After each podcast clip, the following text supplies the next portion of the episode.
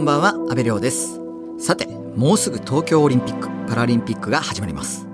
長引く新型コロナウイルスの影響で、開催が危ぶまれたり、観客を入れるか入れないかが議論されたり、いつもとは違うオリンピックに盛り上がりが今一つといった感じでもありますが、そんな中、東京オリンピック目前の日本を切った竹の中にろうそくや LED ライトを灯した竹明かりで一つにしようという活動を続けてきた団体があります。それがみんなの総歌です。今日はみんなの総歌代表の池田千佳夫さんにお話をお伺いします。池田さんは大学4年生の時に日本で最初の竹あかりの祭りと言われる大分県臼杵市の祭り、臼杵竹酔いで竹あかりと出会います。その後2007年に地下犬を立ち上げ、竹あかりを灯すことで全国の街づくり、町おこしやさらに被災地の支援などを行ってきました。池田さんの手掛けた竹あかりは2016年の G7 伊勢志摩サミットで食事会場の演出に採用されたり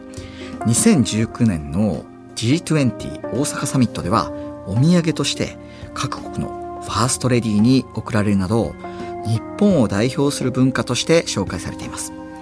2019年11月に来ていただいて以来2度目の出演となります今日はリモートでお話をお伺いします池田さんお久しぶりですお久しぶりです。よろしくお願いします。いやーお元気でしたか？いや、もうめちゃくちゃ元気ですよ。酒にまみれる生活やってます。今どちらにいられるんですか？今ですね、和歌山県の白浜というところに来ていて、ここでですね、あのーパンダで有名な町なんですけれども、そのパンダが、あのー食べ残した竹を使って、あの、作品作りやってます。いや僕もその多分あの白浜のアドベンチャーワールドですよね、そうです、そうです。はい有名なアドベンチャーワールドさん。うん以前僕もそこにお邪魔してあの竹あかり見たんですけれどもすごい幻想的な世界がこう広がってましたよね、そうですね。やっぱ竹あかりが作る世界って本当に独特のなんかそういった世界観があるなと思ってます。あの池田さんはこれまで竹あかりを灯すことで全国の街づくりや町おこし被災地の支援もされてきたんですが改めて竹あかりの活動について教えてもらえますか？うん、はい。えー大分県のですね、あの、臼杵竹酔という、あの、お祭りに関わらせてもらったことがきっかけで、なんてこう、美しい表現方法なんだろう。なんてこう、本当に町の人たちが自分たちの町は自分たちでこう、灯す意思を持って、町を盛り上げているこの竹あかりというツール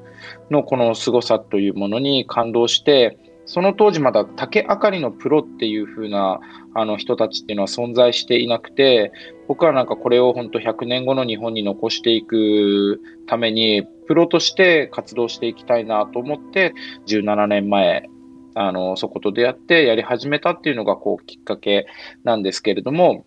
まあ本当、ものづくりで食べていくのってやっぱすごいこう難しい部分もあってですね、会社にしても10年ぐらいは本当何ともうんともすんとも言えないこう時間がこう過ぎていったんですけれども、最近ようやくこの竹あかりというものでご飯が食べれるようになり、そしてやっぱりこう全国に竹があるので、全国にその竹あかりを教えに行って伝えに行って、作り方をこうみんなに教えていく中で、全国とのこうつながりが僕たちがこうできていったんですね。で、どうせだったら、その全国で竹あかりをやってる人たちが横でつながっていくと、その人たちが出会っていくと、さらにこう地域を超えた地域づくりっていうものが加速していくんじゃないかなと思ってですね、去年みんなの創価プロジェクトというですね、えーオリンピック前夜に竹あかりを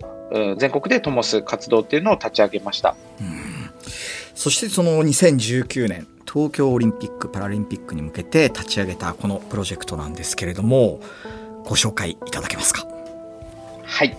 あの、先ほども少しあの触れさせていただいたんですけれども、みんなの創価プロジェクトという、僕らが全国でつながってきた仲間たちとですね、同時に竹あかりをこう灯す日というのを作りました。でそうすることによって、地域づくりをあのしているメンバーが地域を超えてつながることによって、さらに良い街がこう日本中でできていくのかなという思いを込めて、こういった企画を作っています。で、そしてですね、やはり世界が日本に注目してると思うんですよ。この現状の中、大変なのはもちろん世界も大変だし、日本も大変なんだけれども、その中でじゃあ日本ってどういうふうにオリンピックをやっていくの？っていうふうなのを、こう、あの、世界が見ているこの瞬間に、それはもう国だけの話じゃなくて、民間としてじゃあどういうふうに世界に対して日本ってこういう国だよっていう伝える絶好の機会だと思うんですよね。で、このピンチのタイミングだからこそ、自分たちの街は自分で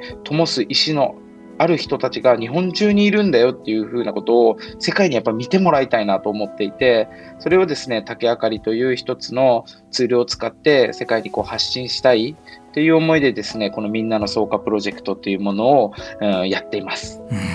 いやー、僕もこの話聞いたのって2019年なんですけども、まあ、去年2020年も、よし、行くぞって感じだったんですけど、このコロナでガクンとこう、延期ってなって、あれだけみんなで一生懸命、あの、47都道府県でやってたのに、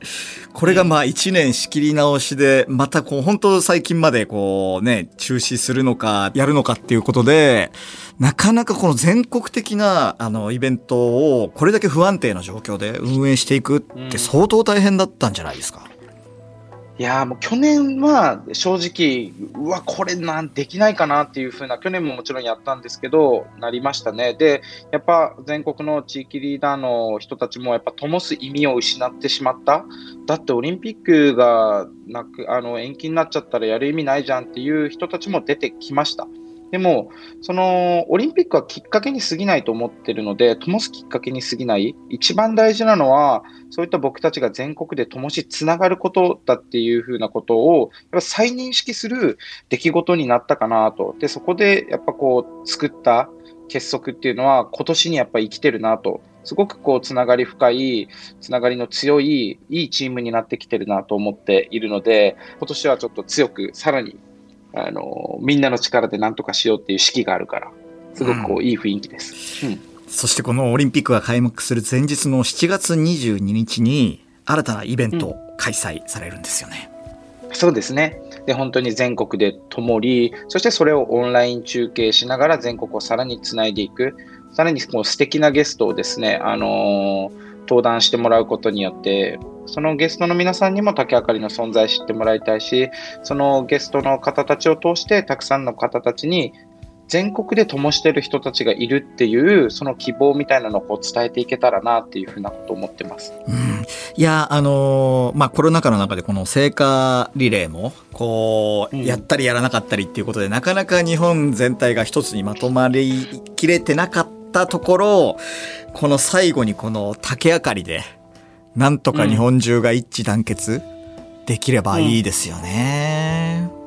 うん、そうですね。なんかそういうふうにしていきたいなと思います。なかなかこのルールでこの状態の中で一つにしていくことって難しい部分もやっぱあるなっていう風なのを、うん、日頃のニュースを見ながらも感じているし、でもやっぱりみんな一つになりたいと思っていると思うし、やっぱこの後世のうん人たち、100年後の人たちが、あの100年前のあいつらすごかったよねっていうふうなことを何か挑戦しなければならないかなと思ってるんですよね。それを挑戦し、うまくいくかどうかわかんないけれども、うまくいくとするならば、そのノウハウっていうのは100年後の人たちにきっと生きるものになると思うから、やっぱ僕らがを進めることをやめてはならないなっていうふうなことを思ってますよね。うん。そしてさらには世界の今回参加してくれる国の人たちもいるので、その人たちともつながりながら、なんていうかな、ワンネスみたいな本当にある空気感をこうみんなに届けたいなと思ってます。ちなみにその世界でも灯してくれるっていうのはもう日本だけじゃないんですか？そうなんですよ。今回は世界の侍も募集したんですよ。で、えっとですね、ブラジル、エジプト、中国、フランス、台湾の方たちが、えー、灯してくれる、そして参加してくれるっていう、あの、表明してくれてて、メッセージも今くれてるので、何かね、本当にこう、世界が日本をどうまあ、感じてくれるかっていう風なのが僕すごい大事だと思ってるので、その子たちと一緒にやることによってですね、日本中の侍の、えー、人たちの、うん、活力になっていけばいいなと思いますけどね。あのこの全国の竹あかりのオンライン同時中継なんですけど何時から何時までやるんですか、はい、長丁場になるんですけどですね昼の12時から9時までやってます。じゃあ7月22日の昼の12時から9時まで。はい。うん、なんで、昼の部、夜の部っていう風に分けていて、お昼はですね、全国の侍さんの準備風景だったり、お話を聞いたりっていう時間もとっているし、えー、まあ、素敵なトークゲスト。うん、僕があの今回声かけさせていただいたあのゲストさんのがあのいろんな日本のこと話してくれたりだとかで各県の侍さんとつながってもらうきっかけになるようなオンラインのあのお昼の部になっております、えー、具体的になんかトークゲストさんってどんな方なんですか？えっとですね、一応メインゲストになっているのがですね、あの現代アーティストの小松美和さんと、あと、あのー、小橋健二さん、クリエイティブディレクターのですね、小橋健二さんの、えー、対談っていうのが、うん、メインのトークライブになってます。まあ、この他にも本当に面白い人たちをチョイスしてるので、ぜひぜひこう楽しんでもらえたらなと思ってます。FM93、AM1242、日本放送、安倍亮の NGO 世界一周。今日はみんなの総価代表池田千佳夫さんにお話を伺っています。全国の47侍ですがどんな顔ぶれになってるんでしょうか。特に印象的な人がいたらぜひ教えていただけますか。いや、もう本当みんな個性的で、印象的な人しかいないんですけれども、今回注目してほしいのはやっぱ本当あの、世界の侍さんをぜひ見てもらいたいなっては思ってます。うん、で、少し前にそのブラジルの侍してくれる方とに取材をさせてもらったんですけれども、なんかな、まあ、なんと言ったらいいんだろうな。うん、ブラジルもやっぱすごい一日数千人の方がやっぱ亡くなるような状態の場所であるんですけれども、それでも何かその希望を持って、灯す、そして日本からの声かけに応えようとして灯すっていう風な意思をこう伝えてくれたんですよね。で、実際にやっぱその人たちとこうつながっていくっていうのはこうすごくこう価値あることだなと思っているし、そのブラジルの侍さんも含めて、その取材した文字がですね、あのホームページにも載ってますので、ぜひぜひ、えブラジル、エジプト、中国、フランス、台湾の方々の思いみたいなのを読んでもらえると、わ、今回侍のバリエーションすごいなってなってもらえると思います。うんこの7月22日のみんなの草加イベントで、この草加リレーの企画も披露されるということなんですけれども。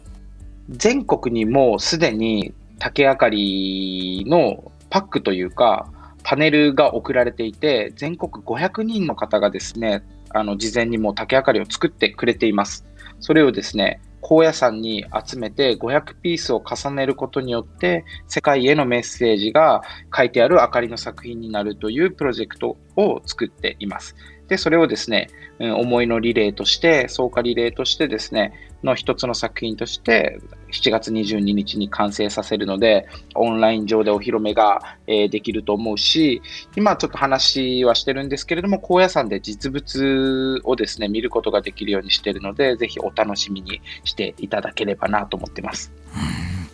この7月22日のイベントなんですけれども、まだ一般の人も参加することはできるんですか、うんはい、えー、ホームページにですね、えー、オンラインチケットが販売されていますので、ぜひぜひ、あの、一応2000人限定っていう風な形でやってるので、もし、あの、興味ある方はお早めに、あの、買っていただけると参加できるかなと思いますと、同時にですね、ホームページ上に、そのオンラインの参加ではなくても、全国で6、70箇所ぐらい灯ると思うんですけれども、6、70箇所ここで灯ってるよみたいな情報も流しているので、ぜひ侍さんに会いに行ったりだとか、自分のふるさとの竹明かり見に行ったりだとか、そういったこともできるので、オンラインもリアルも同時に楽しんでもらえたらなと思います。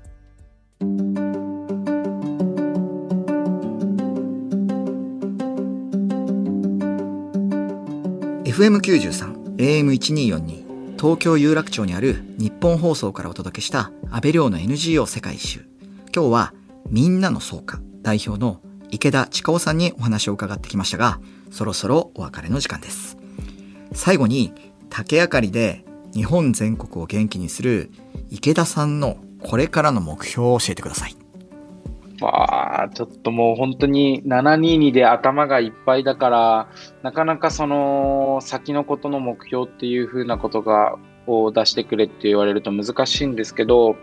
あの、大和言葉の中に、あたらよっていう言葉があるんですよね。で、その言葉っていうのが、開けるのが惜しいぐらい美しい夜っていう風な意味らしいんですよ。まあ、本当昔の人って素敵だなと思うんですけれども、本当7月22日、その夜が日本全国で、うん、誰かを思う、ふるさとを思う明かりが全国で灯り、日本の夜の中で一番こう開けるのが惜しいぐらい美しい夜っていう風なことが作れたら最高だなと思っているので、この一つの目標として、やりたいこととしてそれをこう最後に目標としたいなと思います。あの、ちなみに、その熊本で、この竹あかりをこうコンセプトにしたゲストハウスもこれから作るっていう噂も聞いたんですけど。ありがとうございます。そんな情報まであのゲットしていただいて。そうなんですそうなんですよ。やっぱ場って必要だなと思ってて、全国の方たちがですね、あの、熊本に遊びに来てくれた時に竹あかりを見せる場所も欲しかったし、何かその人たちと、熊本の人たちが交流していくような、そこからなんか文化が受け取ったり発信したりできるような場所が欲しいなと思ってまして、で今回ゲストハウスっていう手段を使ってですね、それをこう表現していきたいなとそしてネーミングはですね、月が綺麗ですねというあの名前のゲストハウスを今作ろうとしています。月が綺麗ですねななんかすごい素敵な名前ですね。これあの夏目漱石さんが熊本に来た時にですね、I love you の英訳はあのね、愛してるっていうことじゃなくて、日本人はもっと情緒的だから月が綺麗ですねって訳したっていう逸話からですね、取らせてもらったんですけれども、そういったですね、夏目漱石さんのような何かこう文化の、うん、源泉のような人うん、そういったものをこう宿した場所になってほしいなっていうふうなこととですね、竹と月ってすごくこう親和性高いなと思っているので、その月っていう言葉を使わせてもらって、今回ゲストハウスの名前をそういうふうにしています。7月22日も大変ですけれども、これから先まだまだまだやることが山盛りですね。そうですね。もういろんなことをこう地域が盛り上がるできることはもう本当全部やっていこうと思っているのでガンガン進んでいきたいと思いますみんなの総価代表の池田千佳夫さんありがとうございました7月22日のオンラインイベントでも僕も楽しみにしていますのでこの竹あかりみんなで成功させましょうありがとうございました。ありがとうございます。ありがとうございました。ここまでのお相手は、安倍亮でした。